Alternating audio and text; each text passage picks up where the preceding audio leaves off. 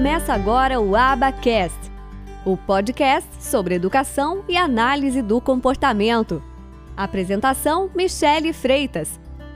Um oferecimento do Instituto de Educação e Análise do Comportamento. Outro ponto muito importante, por exemplo, eu dou supervisão que eu chamo de consultoria. Por que, que não é supervisão? Por que, que eu não chamo de supervisão?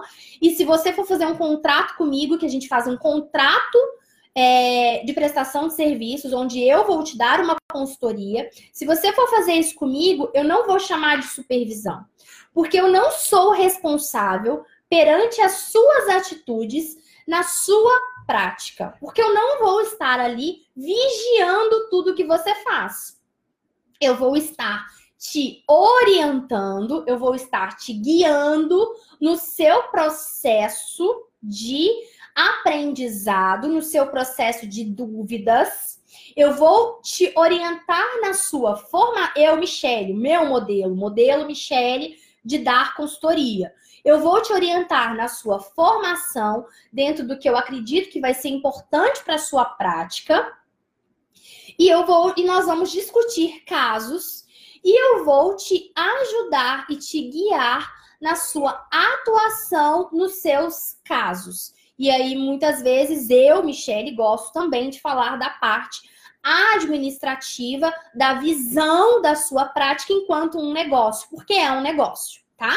Não sei se você sabe, mas você que tem um consultório, você tem um negócio. E quanto antes você entender como um negócio, melhor será a sua prestação de serviço tá? Para os seus clientes aí, para os seus pacientes, seja lá o nome que você é, for dar.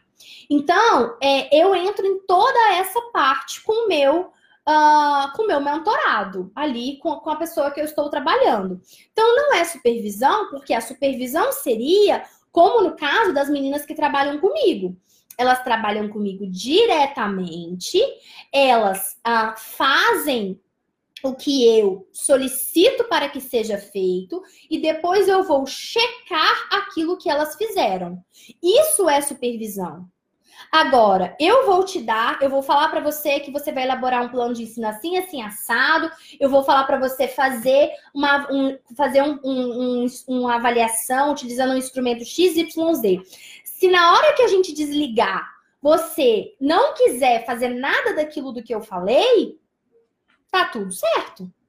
Eu não vou ser responsável pelos seus atos, porque os clientes e os pacientes são seus, não são meus. Eles são seus.